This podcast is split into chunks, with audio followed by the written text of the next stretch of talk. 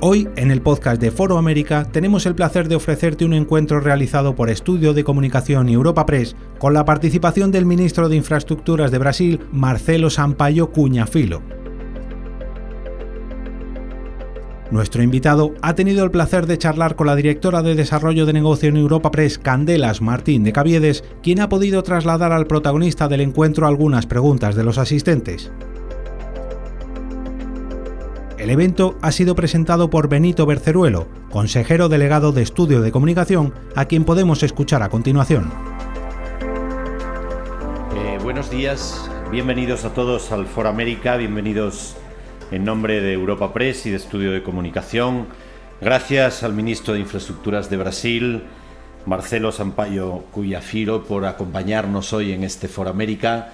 Eh, como todos ustedes saben, hace cinco años eh, Europa Press y Estudio de Comunicación crearon este foro, un foro que pretende ser un punto de encuentro entre la comunidad americana, entendiendo América como todo el continente, desde el norte, desde Estados Unidos, Canadá, hasta el sur de Chile o Argentina, eh, con la comunidad económica, informativa y empresarial española.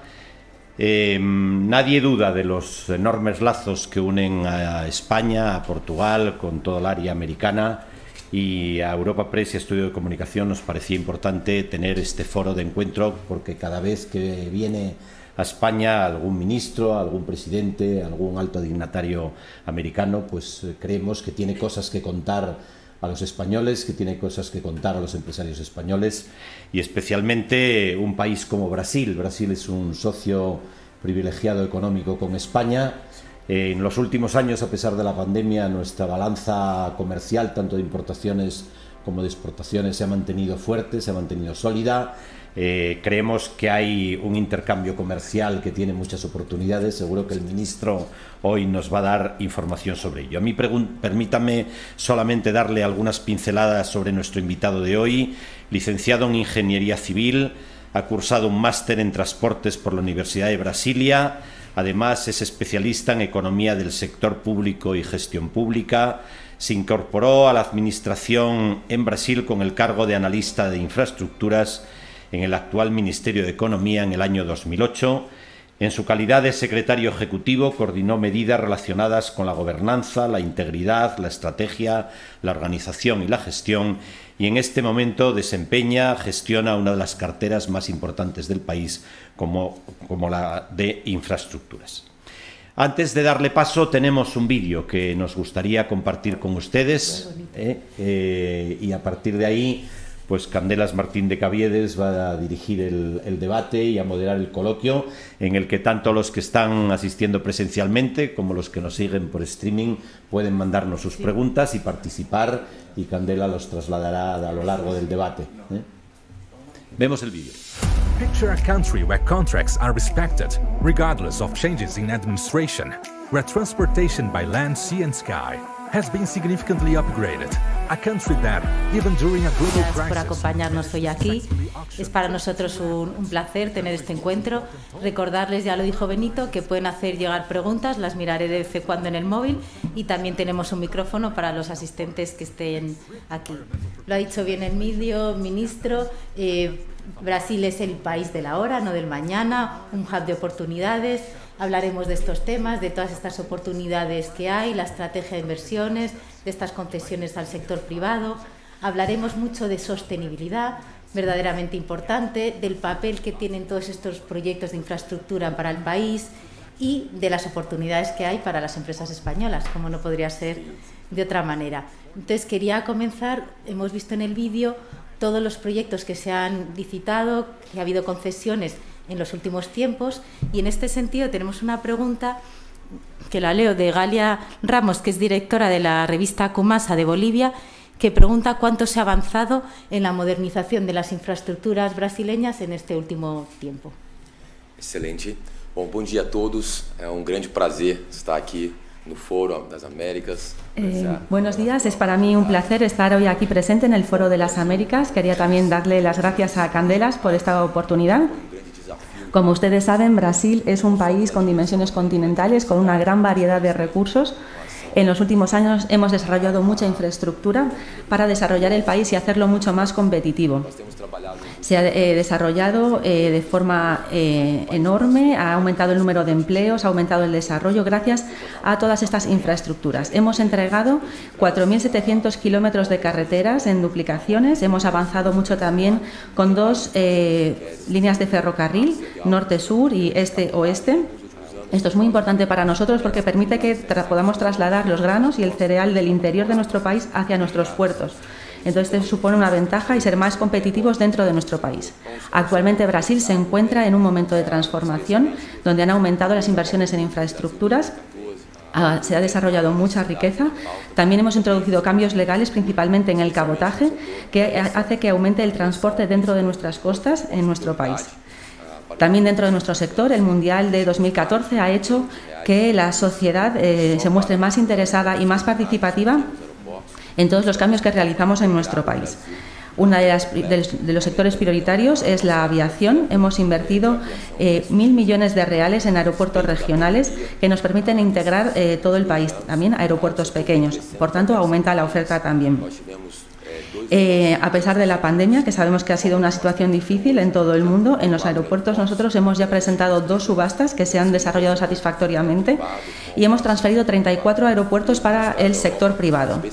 Lo que nos trae aquí a Europa es eh, hablar de la séptima ronda de eh, licitaciones que se celebrará la subasta el día 18 de agosto donde también saldrán a licitación 15 eh, aeropuertos que pasarán a manos del sector privado. Ministro, ¿qué acogida espera tener en esta licitación que usted menciona de estos 15 aeropuertos, de los inversores extranjeros? Y luego también si nos puede contar los principales proyectos a futuro que hemos visto en el vídeo, ¿cuáles serían los prioritarios?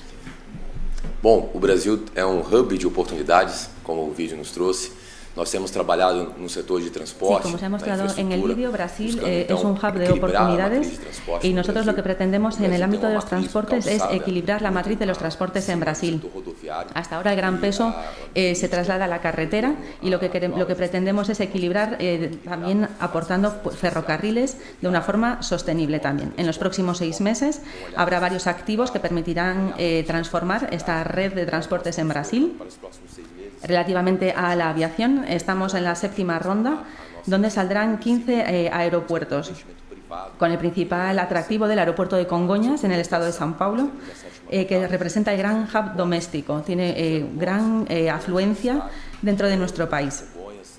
Relativamente al ferrocarril, vamos a renovar ahora los contratos de concesiones, dos de ellos, uno en el noreste y otro en el sudeste. Pretendemos atraer inversiones que sean, eh, los lleven próximos al litoral.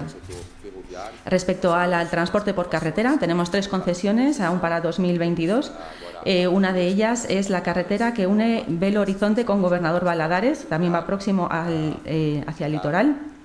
Y dos lotes de carreteras en el estado de Paraná, próximos a Curitiba, con la idea de acercar la capital del estado de Paraná, Curitiba, a los puertos.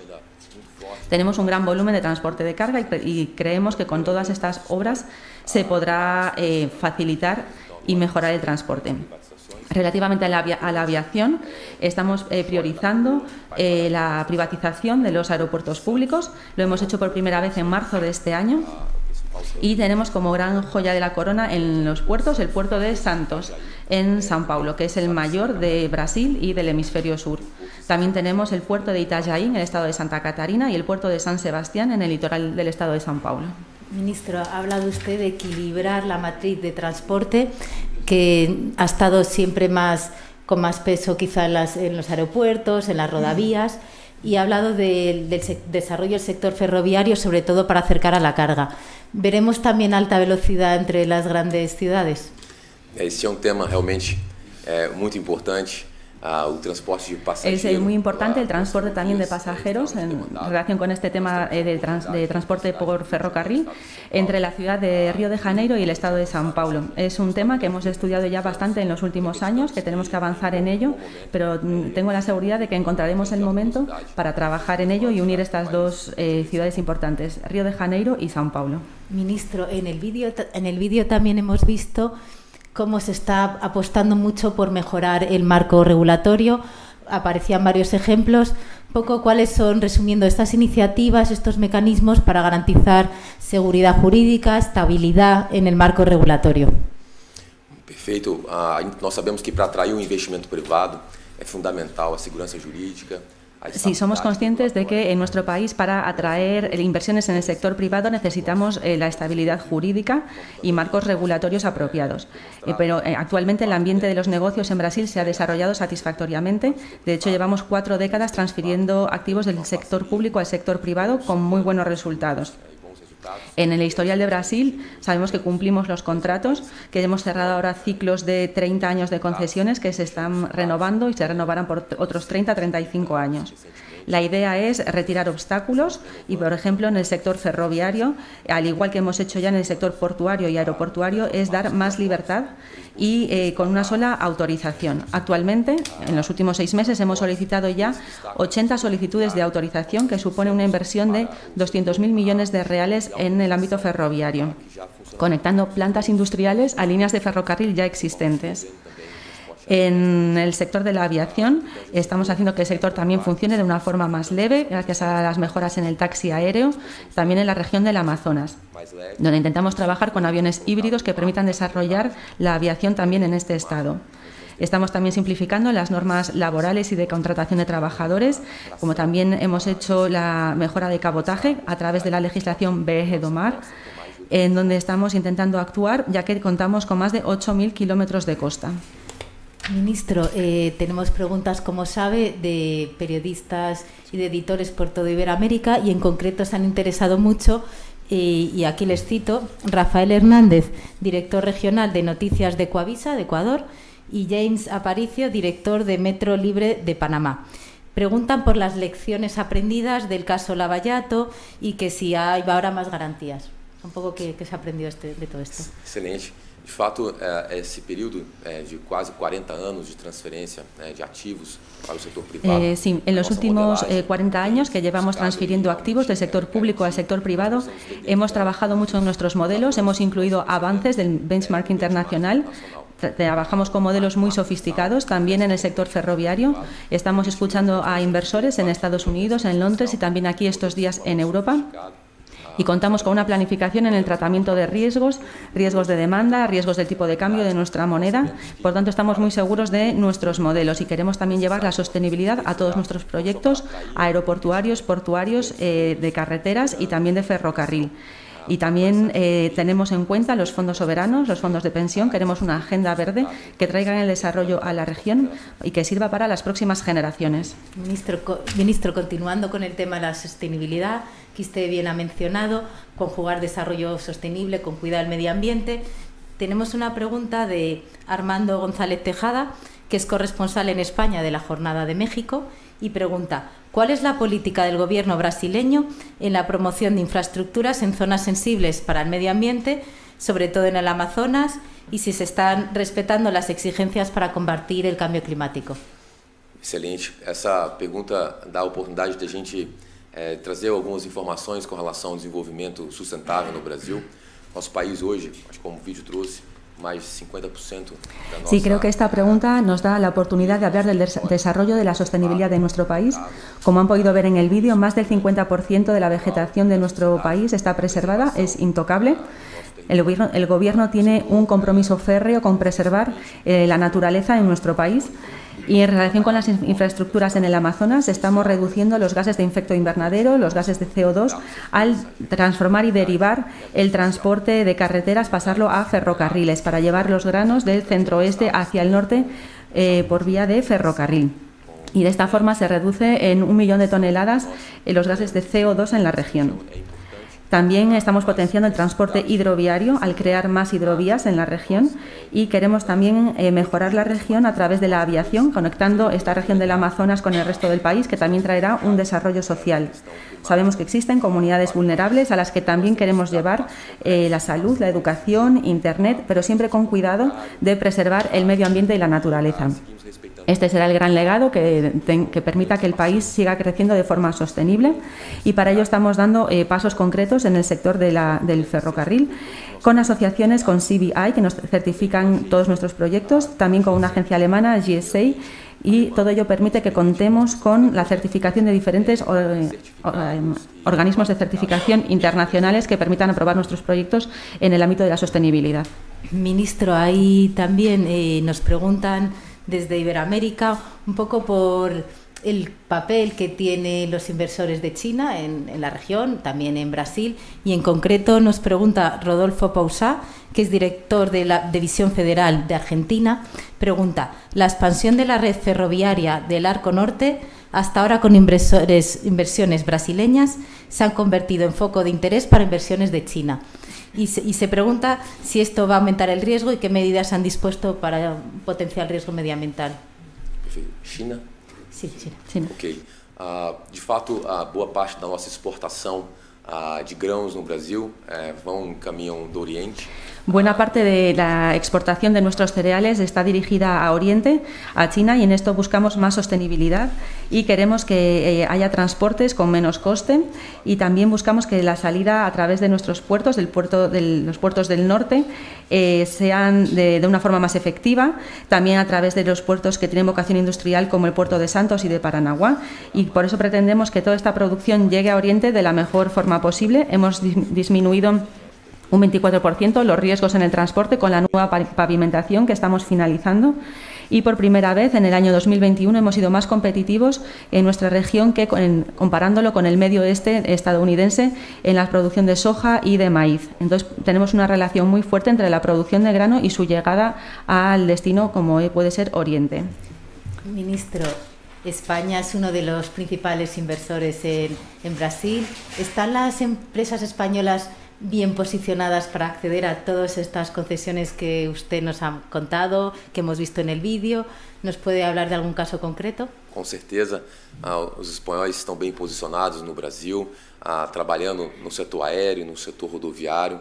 Nós temos aqui um caso muito bem sucedido da ENA, a ENA concesionaria aeroportuaria que opera hoy en Brasil ya ocho eh, Claro, en el sector eh, aeroportuario y en el, sector, en el sector ferroviario contamos eh, con mucha participación española. Por supuesto, las empresas españolas están muy bien posicionadas. Tenemos un caso de éxito en el sector aeroportuario, como es el caso de AENA, que ya opera ocho aeropuertos en la región nordeste de Brasil con una clara vocación de turismo, con el aeropuerto de Recife, de João Pessoa, de Juazeiro, que cuentan con un alto nivel de explotación. El objetivo de nuestro eh, viaje, de nuestra visita aquí estos días, es que queremos asegurar la participación de estas empresas españolas en la séptima ronda y en la subasta que se celebrará el 18 de agosto. Sabemos que el mes de agosto es un mes de vacaciones en España, pero que es un buen mes para negocios en Brasil. Eh, sabemos que España cuenta con buenos ingenieros, con buenas empresas. De hecho, es el segundo país con inversiones en Brasil y creemos que cuanto más eh, aumente la relación con este país, mejor será para los, eh, las inversiones que tenemos planificadas. Fantástico, ministro. ¿Y qué tal ha sido la acogida aquí en España? ¿Nos puede contar un poco cuáles han sido sus principales encuentros? ¿Cómo continúa su viaje? Creo que se va a París. Sí. Uh, tivemos reuniões muito produtivas nesses últimos dois dias. Uh, tivemos con a, a ENA. Uh, sí, las reuniones, las reuniones que hemos mantenido estos días han sido muy productivas. El lunes por la mañana nos reunimos con AENA. También tuvimos una excelente reunión con Acciona, que ya está presente en nuestro país en el sector ferroviario, pero también eh, les hemos dado la oportunidad de que se presenten a opciones de, de carreteras también. Ayer estuvimos en el ICEX, donde hemos compartido nuestra agenda con las diferentes constructoras, eh, de empresas de ingeniería civil, que, quieren estar presentes en nuestro país también. Brasil cuenta con una gran cantera, por tanto todas estas empresas son muy bienvenidas y contamos con un escenario geopolítico que permite dar eh, oportunidad y cabida a todas estas obras. Tenemos una matriz energética cada vez más renovada, de las más renovadas del mundo. Contamos con una amplia oferta de energía también en el sector industrial y este viaje sigue ahora hacia Francia. Viajamos hoy a París, donde también nos reuniremos con representantes del sector aeroportuario, con Avinci, ADP y otras concesionarias europeas como Fraport y Zurich. Por tanto, el mensaje que queremos transmitir es que el ambiente de negocios en Brasil a día de hoy es muy favorable para la inversión privada. Tenemos la oportunidad de privatizar estos 15 aeropuertos, de realizar estas concesiones y queremos atraer a los diferentes eh, participantes en el mercado. Entonces, el objetivo ahora es centrarnos en el sector aeroportuario. Ministro, ha hablado de entorno geopolítico, ha hablado usted también de energía.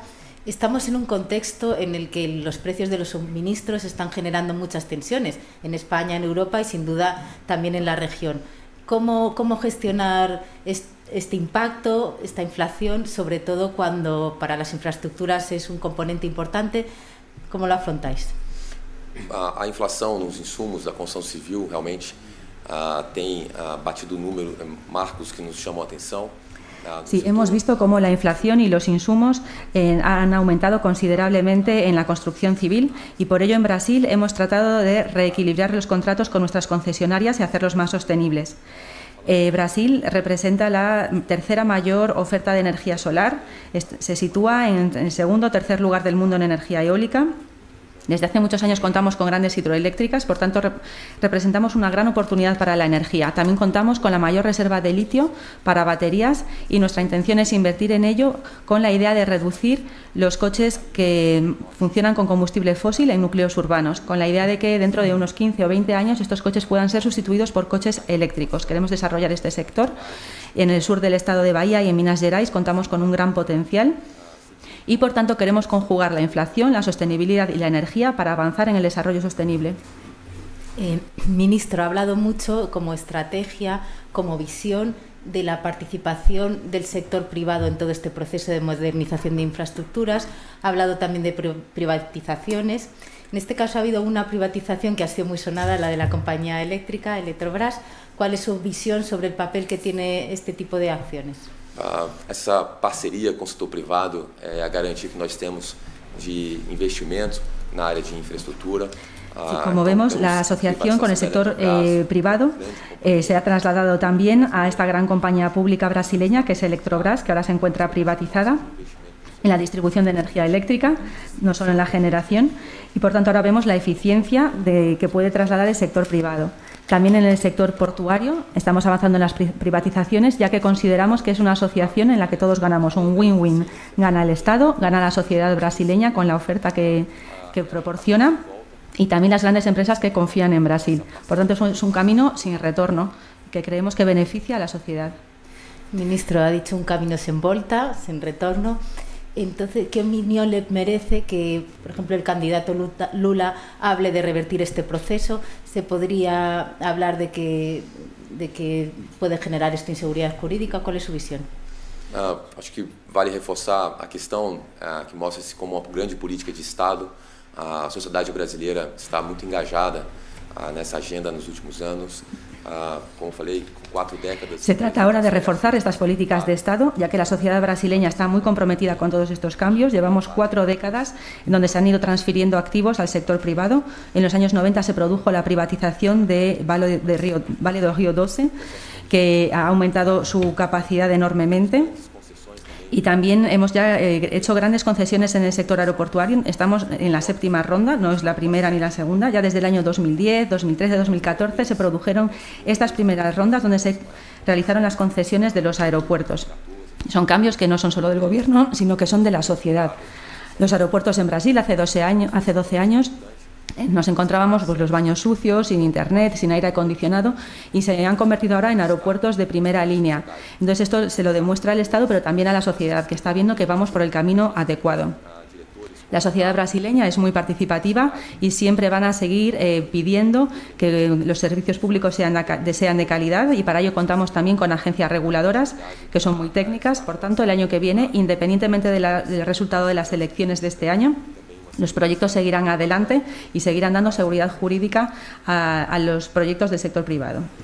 Gracias, ministro. Una política de Estado, entonces, las infraestructuras. Nos, me empiezan a llegar eh, preguntas también del público, por eso miro en mi móvil. En concreto, eh, nos preguntan nos dice, ha citado usted a empresas españolas que están presentes en Brasil, más en el mundo de infraestructuras como ENA y Acciona, y que si habría empresas españolas en el sector energético eh, que fuesen relevantes. Y, y, también la segunda es que invertirán en litio si están preparados para ello. Bueno, ¿entendió? Sí. Bueno, el sector energético en Brasil tiene un ministerio específico para tratar esa agenda. que é o Ministério de Minas e Energia, então, a importância que nós temos para o setor energético. Nós temos já Respecto al sector energético, contamos en Brasil con un ministerio específico, que es el Ministerio de Minas y Energía, pero sí es verdad que existen en, en Brasil empresas españolas que ya están trabajando en el sector energético, como por ejemplo Iberdrola o Repsol. Por tanto, esto es una clara apuesta de asociación entre el Gobierno de España y el Gobierno de Brasil.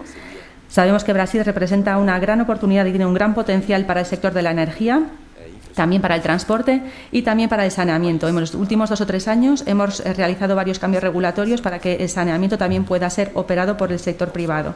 Queremos avanzar en esta agenda y somos conscientes de que más de la mitad de la población en Brasil no tiene acceso a saneamiento y por eso estamos buscando oportunidades para eh, mejorar esta sostenibilidad y seguir comprometidos con la agenda social. Ministro, hay mucho interés eh, por parte de los editores iberoamericanos sobre proyectos transfronterizos. Brasil es frontera con casi todo Iberoamérica y les preguntan por los corredores bioceánicos, es decir, estas conexiones entre el Océano Atlántico y el Pacífico. Y aquí, pues muchos: Félix Paz Quiroz, que es el director de la Agencia Peruana de Noticias Andina, Rubén Sandilora, de Nomada News en Bolivia o Mario Antonio Guzmán, editor general de la Agencia 1. Todos ellos se interesan por el Estado y cómo van a avanzar estos, estos corredores bioceánicos. Perfecto. Uh, o setor uh, produtivo do Brasil hoje tem visto eh, uma grande oportunidade En el sector productivo estamos mejorando el acceso de los puertos de, a Chile que nos lleven de camino a Oriente. En los últimos años hemos finalizado carreteras estratégicas con nuestros países vecinos, países amigos de América del Sur. Estamos eh, en la construcción del segundo puente de Foz de Iguazú con una inversión de 850 millones de reales para integrar este corredor Brasil-Paraguay que lleve también a Chile. Estamos trabajando también en otros corredores bioceánicos saliendo de Rondonia, de Mato Grosso y de Paraná. Y esto permitirá que eh, mejore el comercio y aumente entre con estos países, pero también que nos permitan llegar al Océano Pacífico, no solo por carretera, sino también a través de puertos. De esta forma evitaríamos tener que pasar necesariamente por África o, por el canal de Panamá y nos convertiríamos en un operador más eh, competitivo en el mercado internacional. Quedan esto más para el público, queda ya muy poquito tiempo. No sé si alguien hay unos micrófonos, si alguien quisiera hacer una pregunta, os lo pasamos, ¿vale? Ah, bueno. Pues eh, ya casi como queda poco, teníamos una pregunta que, que nos hace María José Bonacifa. Ella es editora general del Perfil en Argentina y pregunta, usted ha marcado un hito como primer ministro de Infraestructuras más joven de su país y pregunta qué características cree que le aporta a la gestión ser un ministro, como ella dice, millennial. Millennial. Millennial. Lo século, ah, moderno, muito jovem, tecnológico, eh, sí. diferente. bueno, uh, É, sou servidor de carreira, é, engenheiro concursado do, do, governo brasileiro. Há 15 anos tenho trabalhado no setor de transporte, no Ministério da Infraestructura. Tive uma breve, breve. Sí, yo soy funcionario de carrera, eh, soy ingeniero, llevo 15 años trabajando en, la, en el sector de los transportes del Ministerio de Infraestructuras. He tenido un breve paso en el sector bancario, en el Banco de Brasil y he trabajado mucho por em, eh, potenciar esta agenda, principalmente en lo que se refiere a la planificación y a la gestión. Eh, soy responsable de la transformación digital de parte del Ministerio de Infraestructuras. Puedo decir que en Brasil el carnet de conducir es digital, los documentos de los vehículos también son digitales. Y lo que pretendemos es mirar a las próximas generaciones. Están, son generaciones que están acostumbradas a acceder a cualquier cosa del mercado privado las 24 horas del día, los 7 días de la semana. Están acostumbrados, pueden comprar una licuadora de madrugada, de la noche de sábado al domingo, y también quieren transferir esta flexibilidad a los servicios públicos. Quieren servicios públicos de calidad que les permitan acceder a certificados públicos, etcétera, las 24 horas del día, los 7 días de la semana. Estamos trabajando en una eh, fuerte agenda de transformación digital en las personas físicas, pero también eh, para las empresas. Para mí es un honor servir al país y también representa una gran responsabilidad eh, mejorar esta agenda para el país, pero también para nuestras familias. Ministro, fue un verdadero placer, muy interesante a nuestra conversa. Muy obrigada. Muchísimas gracias a todos por, por acompañarnos hoy, también a los asistentes virtuales y hasta la próxima.